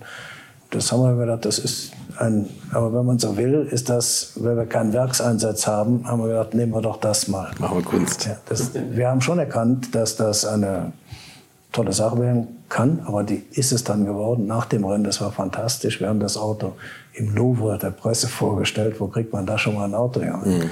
Ähm, das war ein Riesenerfolg und dann haben wir dann weitergemacht mit dem Frank Stella, mit dem Roy Lichtenstein und dann zum Schluss mit dem Andy Warhol. Ja, das war eine schöne Sache. Beeindruckend und auch was das jetzt eigentlich auch im Nachhinein für Wellen schlägt. Ne? Also dass man einmal sagt, das ist wahrscheinlich das teuerste Auto der Welt, was jemals gebaut wurde, ist der der Wohl. Das der war, das war, den, das vor zehn Jahren etwa, haben wir nochmal ein Revival in Hockenheim vor dem Grand Prix gemacht. Da bin ich den Warhol M1 mit dem Frank Stella als Passagier zusammen, ich, ich glaube, wir waren zwölf M1 da. Und Sie sind den Wall M1 gefahren? Ich bin den Wall M1 mit dem Frank Stella als Passagier gefahren. Und jeder sagte natürlich, um Gottes Willen, sei vorsichtig. Aber in dem Moment, wo die Startfolge fiel, sind wir voll gefahren. Das war toll. Und ich finde das toll, dass BMW sowas macht. Dass man, ähm, Wahnsinn, ne? Dass die, dass die Autos müssen bewegt werden. Fantastisch. Was, was, was mag das Auto wert sein? Man weiß es nicht. Ne? Es gibt ja, also vor ein paar Jahren wurde das mal mit 25 bis 30 Millionen. 30 Millionen, ich denke mal, das ist eher höher, oder? Ja, das war vor, ich glaube, zu der Zeit, als ich das Auto auf den Hocker angefahren bin. Inzwischen ist er wahrscheinlich mehr wert noch. Hat sie eigentlich, wo Sie jetzt sagen, da, da sind Sie mal wieder gefahren, ähm, gab's, hat Sie das eigentlich mal gejuckt zwischendurch, dass Sie, Sie sagen, eigentlich würde ich auch gerne mal wieder fahren? Oh ja, natürlich. Aber ich meine, in dem Moment, wo ich aufgehört habe, Rennen zu fahren, war die ganz klare Priorität nicht mehr selber ins Rennauto einzusteigen. Mhm. Und erst jetzt in den letzten zehn Jahren habe ich schon ab und zu mal einen Oldtimer-Rennen mitgefahren. Auch mal ein äh, Cobra Daytona Coupé am Nürburgring zusammen mit dem Sterling Moss. Oder in Goodwood habe ich ein paar Mal ein Daytona Coupé gefahren. Da bin ich aber am Nürburgring mal in einen, da hat mich ein Schweizer angerufen, der hätte den Shelby Mustang den ich damals bei der Jochen Nirpasch Racing GmbH hatte. Ich war der Erste, der im Kraftfahrzeugbrief eingeschrieben war, ob ich denn Interesse hätte, am Oldtimer Grand Prix mit dem Auto zu fahren. Das habe ich dann auch gemacht, bin hingefahren, das war ein tolles Auto. Und dann ist nach einer schnellen Runde auf der Nordschleife beim Rangieren in der Box der Lenkhebel gebrochen. Und da habe ich mir gedacht, also Oldtimer-Rennen, die fahren die Autos, bis sie kaputt sind und dann reparieren sie. Und das ist, ich meine, die Autos sind ja, zur damaligen Zeit waren die nicht sicher, die sind auch heute noch nicht sicher. Und dann habe ich aufgehört. Ich meine, Sie können natürlich Autos fahren, die noch bei der BMW Motorsportabteilung vorbereitet werden. Da hat man vielleicht ein bisschen mehr Vertrauen. Ja, aber ich fahre lieber die heutigen Autos, die modernen Autos. Was fahren Sie da? Ja. Die M4? Ja, der, für mich ist das das No Plus Ultra Auto der M5. Mhm. Das ist so ein Fantastisch. Da können Sie auf der Nordschleife den ganzen Morgen mitfahren, ohne dass irgendwas kaputt geht. Dann fahren Sie nach Hause gemütlich. Und die Bremsen halten das hohe Gewicht? Komplett. Ja? Die, können, die, die, machen Sie nicht kaputt. Und die Autos können heute so viel, hm. die können kaum noch was falsch machen. Das sind, sind tolle Autos, die inzwischen gebaut werden. Die fahre ich lieber als die alten. Ich hoffe, Sie fahren auch einen aktuellen M5 und kriegen noch immer einen hingestellt. Im Moment habe ich einen 840i Cabriolet, aber das nächste ist ein M5. Ja, den kriege ich im Dezember. Nicht das schlecht. Ist, Gleich mit Allrad, das, das klingt ja, ganz gut. Ja. Ähm, Jean Todt, haben Sie eben schon erzählt, der hat, der hat bei Ihnen angerufen und gesagt, äh, es gibt da einen Künstler oder es gibt da einen, einen Auktionator. Der hat nochmal angerufen und dann gesagt, es gibt da jemanden, der möchte Formel 1 fahren, nämlich die Firma Talbot. Talbot. Ja, das war wahrscheinlich französisch. Der nächste Schritt. Das war 79, Ende 79. Wir hatten ja einen Formel-1-Motor bei BMW, mhm. aber den durften wir nicht haben, den haben wir im Tourenwagen entwickelt. Das war ein Auto, den haben wir in den USA und mit Peterson und David Hobbs gefahren in der Gruppe 5. Mhm. Der Formel 2 Motor aufgeladen. Das war eigentlich ein Motor, den wir im Geiste für die Formel 1 gesehen haben. Den haben wir im Tourenwagen erprobt. Und es war damals ein knallharter Vorstandsbeschluss, nicht in die Formel 1. Wir hatten damals eine Möglichkeit, mit Ron Dennis und Niki Lauda zusammen einen McLaren zu beliefern mit diesem Motor, mhm. mit dem Tourenwagen, aber damals schon in Formel 1-Richtung entwickelten Motor. Das wurde verboten. Und dann war es auch so, dass die Motorsportstrategie bei BMW reduziert werden sollte. Wir hatten acht Jahre erfolgreich Motorsport gemacht und dann wollten wir wurden die Budgets gekürzt. Und dann habe ich, wir kriegten in Paris bei der Siegerehrung, ähm, kriegten wir Pokale für die Europameisterschaften. Als ich dann vom, von der Bühne runterkam, stand das Jean Todt da und hat mich mit dem Perrin Pelletier, das war damals der Chef von Talbot, in Verbindung gebracht. Und Talbot wollte damals als dritte Marke beim PSA-Konzern, das war Peugeot und Citroën, als dritte Marke wollte man Talbot aufbauen. Mhm. Und Talbot hat natürlich ein Motorsport-Image und wollte deshalb ein Formel-1-Team einsetzen. Also wieder von null auf aufbauen. Und das hat mich natürlich fasziniert. Und als ich dann dahin kam, nach Paris, war vorgesehen, den 12er Matra-Motor zu nehmen. Und das war ein alter Motor, der war nicht mehr konkurrenzfähig. Dann habe ich das Talbot-Management überzeugt, da gäbe es in München einen Motor, der Formel 1 tauglich wäre. Und BMW wollte den selber nicht einsetzen. Man sollte doch einen Vertrag machen und diesen Motor, die Konstruktion kaufen, mhm.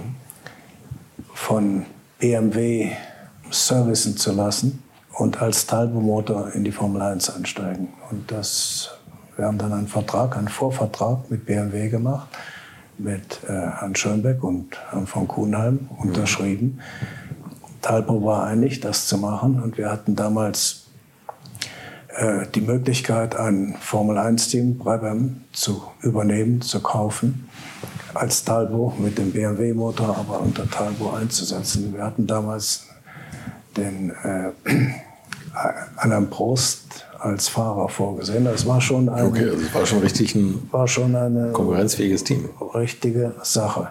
Und ich bin dann nach Paris gezogen und habe dann war noch kein, wieder niemand da, aber dieses Projekt haben wir besprochen. Und dann kam der Widerstand bei BMW im Hause, hat man revoltiert. Die Ebene Motorsport und der, und der ganze Händlerkreis hat sich davor gewehrt, dass BMW doch das Know-how nicht an eine andere Marke verkaufen darf. Und dann ist der ähm, Letter of Intent aufgehoben worden. Und dann standen wir da ohne einen Motor zunächst noch in Paris. Und dann kam noch parallel dazu, dass Talbot die ursprüngliche Planung als eigene Marke aufzubauen gewackelt hat. Und dann wurde das, das Formel-1-Projekt über Ligier dann so langsam abgewickelt, was für mich dann nicht mehr interessant war.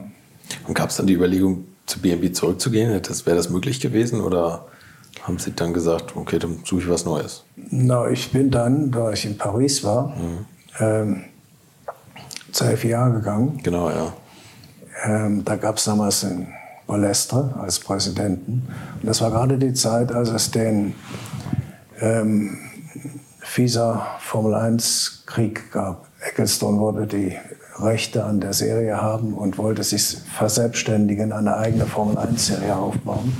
Und ich hatte damals den Auftrag von Balestre, die Sportwagen-Weltmeisterschaft äh, neu zu formieren, aufzubauen, um in dem Fall, dass er die Formel 1 verliert, die Sportwagen-WM als die FIA-Weltmeisterschaft aufzubauen. Das habe ich zwei Jahre lang gemacht, habe auch ein Konzept gemacht was meiner Ansicht nach auch ganz gut war. Aber letztendlich haben sich die FIA und die Formel 1 dann mit dem Concorde Agreement geeinigt mhm. und dann wurde das Projekt äh, Sportwagen-Weltmeisterschaft nicht weiter verfolgt.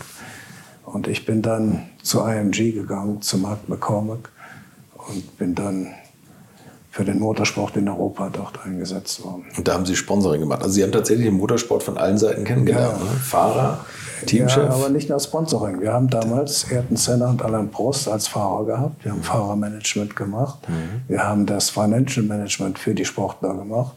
Wir haben äh, Verträge mit Le Mans und Nürburgring gemacht äh, zur Unterstützung, auch werbemäßig. Also es war schon die, die ganze Palette. Ja.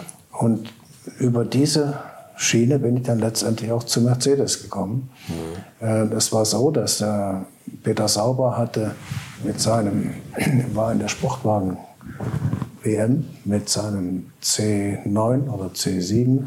unterwegs. Er hatte ein, na, auch so ein Underground-Projekt von Mercedes, ein Mercedes Turbomotor. Mhm. Ähm, war recht erfolgreich, aber nicht stark finanziell, nicht stark genug. Und wir haben damals äh, einen Sponsor für dieses Team besorgt. Das war Kuros, Yves Saint Laurent, Kuros. Mhm. Und ich habe damals verhandelt mit Mercedes, denn Kuros wollte den Namen Mercedes in das äh, Projekt mit einbeziehen. Und das Auto okay. hieß dann letztendlich Kuros Mercedes. Diese Verhandlungen habe ich damals geführt. Damit hatte ich auch Kontakt zu Mercedes und auch zu Sauber. Mhm. Und dann hat 1987 der Mercedes-Vorstand eine Grundsatzentscheidung gefällt, wieder aktiv in den Motorsport einzusteigen. Man hat aber nicht gesagt, welche Disziplin, was man machen will, sondern nur, dass man wieder Motorsport machen wollte. Und ich bin dann aufgrund dieser Kontakte in eine Strategiekommission mit einbezogen worden, eingewählt worden. Und wir haben dann eine Mittelfristplanung für den Motorsport entwickelt. Einmal für den Spitzensport, das sollte zunächst einmal über die Gruppe C bis in die Formel 1 gehen. Und für den Breitensport, der Tourenwagensport, mit AMG auf der anderen Seite. Also einmal Produktimage und einmal das Firmenimage. Dieses Konzept wurde dann verabschiedet und ich wurde dann als Rennleiter bei Mercedes eingestellt. Das war 1988 und dann haben wir zunächst einmal die Sauber-Organisation aufgebaut. Sauber hatte damals war eine relativ kleine Firma. Mhm. Ich glaube, er hatte fünf oder sechs Festangestellte und den Rest hat er zu den Rennen von außen geholt. Okay. Äh, wir haben die Firma dann sehr schnell entwickelt. Zum Schluss hatten wir dann 150 Leute, sind zweimal Weltmeister geworden, Sportwagen-Weltmeister, haben Le Mans Doppelsieg eingefahren und standen dann kurz vor der Einführung des Formel-1-Projekts. Wir hatten damals den Dr. Harvey Bosselthwaite als den Chefingenieur. Der hatte parallel zur Gruppe C ein Formel-1-Auto dargestellt, auch mit mehreren Aerodynamikern aus England. Also es war ein State-of-the-Art Formel-1-Auto, was fertig war. Wir hatten einen Zehnzylinder-Motor von Ilmor in Kooperation. Und wir hätten eigentlich äh, für 1992 das Projekt bekannt geben wollen und als Mercedes Silberpfeil in die Formel 1 ansteigen wollen. Wir haben auch da Juniorförderung gemacht, haben das Junior-Team gehabt ja. mit Franzen, Wendlinger und Schumacher. Mhm. Wir wollten auch unsere eigenen Fahrer haben und einsetzen. Das hat funktioniert und wir standen 1991, ich glaube es war im Herbst, haben wir eine Shakehand mit Professor Niefer gemacht. Wir noch in diesem Herbst wird bekannt gegeben, dass Mercedes mit Schumacher, mit Wendlinger, mit dem Silberfall in die Formel 1 ansteigt. Und dann kam ein No-Go von Vorstandsvorsitzenden des Konzerns Reuter. Damals gehörte AEG zum Konzern und bei AEG musste man, ich glaube, 20.000 Leute entlassen. Man konnte nicht zur selben Zeit einen Formel-1-Einstieg bekannt geben. Da wurde das Projekt komplett gestrichen. Einfach die Kurz Formel danach. 1 Sportwagen komplett gestrichen. Also im Herbst noch bekannt gegeben und im November wurde es gekappt. Ja, es, im Herbst wurde beschlossen, es bekannt zu geben. Es wurde also, als Projekt ja. noch nicht bekannt gegeben, es wurde vorher gekappt. Mhm. Und das war für mich ein solcher Schlag. Muss man sich das vorstellen? Wir hatten ein Auto, State of the Art, wir hatten Fahrer. Mhm. Ich bin überzeugt davon, wenn dieses Projekt umgesetzt worden wäre, dann wäre der Michael Schumacher, hätte seine Weltmeisterschaften auf dem Silberpfeil. Natürlich. Also davon kann man wirklich ja. ausgehen. Ne? Ich meine, der hat vorher seine. Ja, das kann, kann man fast beweisen. Ja. Das ja. Auto war gut und der Motor war gut, das machen sie heute auch. Ähm, das hat mich so geschockt. Dann sind wir nach Frankreich gezogen, haben Oliven gezüchtet und ich hatte nichts mehr mit Motorsport zu tun haben. Wahnsinn. War das eigentlich dieses, um, um nochmal ganz kurz äh, zurückzugehen, als Sie bei der, bei der FIA waren oder bei der FISA, diese Sportwagen-WM, die Sie da sich äh, Endurance Championship ausgedacht haben? Das Verbrauchsreglement, das haben wir damals kreiert. Und wir haben auch ein System gemacht, und das war ein ganz gutes Konzept, was wir da auch über die vermarkten wollten, die Meisterschaft. Das ist dann versunken, weil die Formel 1 dann mit dem Concord Agreement. Dieses Concord Agreement, was immer wieder rausgezogen wird und wo sich immer alle darüber aufregen eigentlich. Ne? Ja, immerhin, im Concord Agreement hat der Bernie Ecclestone seine Rechte gehabt und damit ist eigentlich die Formel 1 weitergelaufen. Mhm. Wie haben Sie eigentlich den Bernie Ecclestone erlebt, so als Verhandlungspartner? Das haben Sie auch häufiger mal erlebt. Das muss ja ein ganz, ganz gerissener Vogel sein. Ne? Ja, der Aber auf den konnte man sich immer verlassen. Wenn der was gesagt hat, das hat er umgesetzt. Also das muss man sagen. Okay. Der war ganz gerissen. Ich habe den erlebt. Ich war ja bei den, bei den FISA-Sitzungen dabei, wenn da 20 Leute am Tisch saßen und Reglements besprochen wurden. Dann saß der Ballester da mit allen Unterlagen und hat die Versammlung geführt und der Bernie saß dann irgendwo an der Seite, hat oft überhaupt nichts gesagt. Und plötzlich, kurz vor einer Abstimmung, hat er einen Einwand gebracht, der überhaupt nicht im Zusammenhang mit der, mit der ganzen Diskussion hing. Da war alles durcheinander, da wurde nicht abgestimmt. Also der war, der war unglaublich, der Mann. Bei Mercedes die Jugendförderung. Wie haben Sie da Ihre Junioren entdeckt? Auch aus der Formel 3. Formel 3 ist für Sie immer so eine, so eine Talentspiele. Formel 3, ne? die, ja, für mich war immer wichtig, Talente zu, finden, zu finden die kontinuierlich nach oben gehen. Mhm die keinen Knick haben mhm. und die zuverlässig sind und die auch, äh, von denen man erwarten kann, dass sie ja, nicht aufhören, dass sie, das waren auch drei völlig verschiedene. Wir hatten den, der Franzen war eigentlich anfangs der schnellste. Der Schumacher ähm, hat sich sehr viel mehr mit der Materie beschäftigt. Und der Karl Wendlinger, der braucht immer ein bisschen länger, aber zum Schluss waren eigentlich alle drei auf dem gleichen Niveau im Gruppe C Auto. Aber schon sehr schnell im zweiten Jahr ist der Schumacher. Ja, wie kommt das? Wieso ist der, ist der so abgeflogen? Ist der, hat er sich mehr vorbereitet, intensiver damit beschäftigt, ja, mit der Materie? der hat sich intensiv mit der Materie beschäftigt. Und nicht, der hatte eben nicht nur Talent, sondern hat es auch umgesetzt. Der hat sich mit der Materie beschäftigt und der, ja, der war schon außergewöhnlich. Er hat auch nicht locker gelassen. Das ist so furchtbar, ne? wenn man nicht weiß, wie es ihm jetzt geht. Ja, schrecklich. Also man macht ja gar nicht drüber nachdenken, aber dieses Ende von dem Mercedes-Team, wo Sie sagen, da, da wäre es eigentlich ganz sicher in Richtung Weltmeisterschaft gegangen. Ne? Ja, das kann man heute sagen. Ganz sicher, ja. Das Auto war gut, ja. Motor war gut, war alles. Harvey Postlethwaite war zu der Zeit einer der führenden Leute überhaupt. Er hat gerade Tirol zur Weltmeisterschaft gebracht. Wir hatten den Mark Gascoigne als Aerodynamiker. Wir hatten noch im Team noch fünf oder sechs Engländer dazu. Also das, das, das Auto war perfekt. Und das Motor war gut, das Budget stimmte. Da kann man von ausgehen.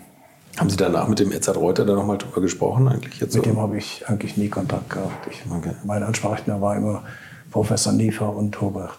Hm. Haben Sie mit dem nochmal darüber gesprochen im Nachhinein irgendwann? Ne? Nee. Gab es nach Mercedes, gab es da sicherlich haufenweise Angebote, oder? Nee, ich bin nach Südfrankreich, ich wollte nichts mehr wissen. Das hat mich so deprimiert. Das muss man sich vorstellen. Man hat das ganz klar vor Augen, ist alles greifbar. Und dann, äh, die Entscheidung war total falsch. Man hätte sagen sollen, okay, wir verschieben das Ganze um ein Jahr. Aber was hat man gemacht? Nach einem Jahr hat man dem Sauber wieder geholfen, aber da war Sauber nicht mehr Silberpfeil, sondern die guten Leute waren weg. Hm. Der Posteswelt, ja, und, und auch das Budget war nicht mehr da. Und dann hat man lange Zeit Sauber unterstützt und als der Erfolg ausblieb, ist man zu McLaren gegangen. Mhm. Und wir haben damals in der Mittelfristplanung ganz klar zum Ausdruck gebracht, Mercedes darf nicht als Motorenlieferant in die Formel 1, sondern Mercedes muss den Anspruch haben, ein eigenes Auto zu bauen. Und das macht man jetzt. So wie Sie es jetzt machen. Auch genau. richtig. Ja, ne? ja. Aber die McLaren-Zeit war für mich total überflüssig. Der ist McLaren-Weltmeister geworden. Man hat die englische Nationallinie gespielt. Mhm. Und McLaren ist Weltmeister geworden mit Honda, mit Ford, mit TAG, mit Porsche ja. und eben auch mit Mercedes. Ja. Das, das, der Anspruch, der, der stimmt für mich nicht. Zu beliebig, ne? für so einen ja. Hersteller wie Mercedes. Nach allem, wenn Sie immer sagen, also das ist ja auch, also es gibt ja zwei rote Fäden, die Jugendförderung und diese leeren Schreibtische, mit denen Sie immer angefangen haben. Gibt es für Sie so eine Blaupause, wonach Sie sagen, so muss ein Rennteam aussehen? Also Blaupause sicher nicht. Man muss jede Situation einzeln behandeln. Mhm. In München war es so, dass ein, äh, ein geballtes Know-how, Motorsport-Know-how im Werk selber war. Mhm. Äh, bei Mercedes war das nicht der Fall. Ja, da war die waren lange nicht mehr im Motorsport drin. Man muss jede Situation einzeln bewerten.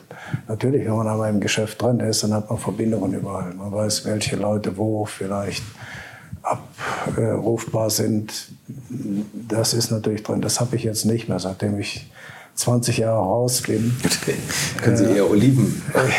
Können Sie jetzt gute Olivengeschäft. Diese Verbindungen immer da. Aber diese Junior-Projekte, das macht mir heute noch sehr viel Spaß und da kann ich auch noch genug selber dazu beitragen. Das glaube ich. Was war für Sie die schönste Zeit in Ihrem Berufsleben? Auf jeden Fall die BMW-Zeit, weil da man am meisten umsetzen können. Für mich ist es immer wichtig für einen Automobilhersteller. Ich finde es langweilig, wenn man Seriensieger wird. Wenn man zehnmal hintereinander Le Mans gewinnt, dann hat man hinterher ja, dann hat man hinterher eigentlich nur noch Gegner, die sagen, äh, die sollen doch nicht immer gewinnen. Also erlebt der Mercedes jetzt ungefähr. Ja, ne? man, die sich freuen, wenn man nicht mehr gewinnt. Ja. Ich habe immer versucht, immer wieder neue Schwerpunkte zu setzen. Mhm. Bei BMW waren der viele Schwerpunkte, bei der 3.0 CSL, da war das Junior-Team, der M1, da waren die Pro-Car, also immer wieder neue mhm. Schwerpunkte gesetzt. Das war für mich wichtig. Deshalb habe ich auch Firmen gewechselt, um immer wieder neue Synergien zu erzeugen. Beeindruckend. Wirklich ganz beeindruckendes Leben. Welche Rennserie interessiert Sie heutzutage?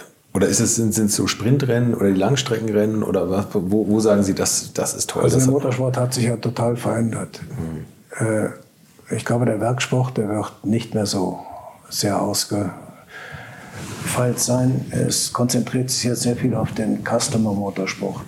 Die Hersteller bauen Autos, Rennautos, mhm. die Kunden selber betreiben und geben den Service. Mhm. Und ich denke mal, dass der Langstreckensport an Bedeutung gewinnen wird. Aus diesem Grunde auch, weil diese ganzen Customer bei Langstreckenrennen ein gutes Einsatzgebiet haben. Mhm. Und für mich ist der Langstreckensport auch produktnah als der Formelsport. Also für einen Hersteller finde ich den Langstreckensport eigentlich geeigneter, obwohl natürlich die Publicity nicht zu vergleichen ist mit der Formel 1. Mhm. Aber Le Mans zum Beispiel ist für mich eines der wichtigsten Rennen auf der Welt überhaupt. Und das ist eben Langstreckensport. Mhm. Herr Nerpasch, wir kommen zur letzten Frage. Ich, ich sage mal, wenn, wenn das Rohöl irgendwann mal ausgehen sollte und jeder kriegt noch mal 50 Liter Sprit, in welchem Auto verfahren Sie es und auf welcher Strecke? 50 Liter. Ja, eine Targa-Florio-Runde kriegt man nicht hin. Ne? also die Strecke kann ich schon jetzt sagen, das ist die Nordschleife. Okay. Mit Sicherheit. Aber 50 Liter,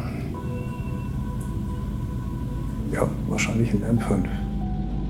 Ist das nicht toll, wenn man trotz dieser ganzen Stationen und Erfolge es immer noch schafft, ein Mann des bescheidenen Auftritts zu bleiben, oder?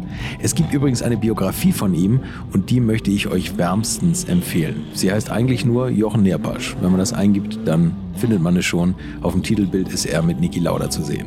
Was mich übrigens freuen würde, ist, wenn euch dieser Podcast gefällt, ein Abonnement, damit ihr keine Folgen mehr verpasst. Denn am kommenden Donnerstag habe ich schon wieder einen tollen Gast für euch am Start. Und ihr wisst ja, in der Vorweihnachtszeit drehen sich die Uhren immer etwas schneller. Habt eine schöne Woche, bleibt gesund und schaut mal bei mir auf YouTube rein, wo ich täglich ein neues Video poste. Und ansonsten bis zur nächsten Woche. Infos, Bilder und alles Wissenswerte unter der Internetadresse www.alte-schule-podcast.de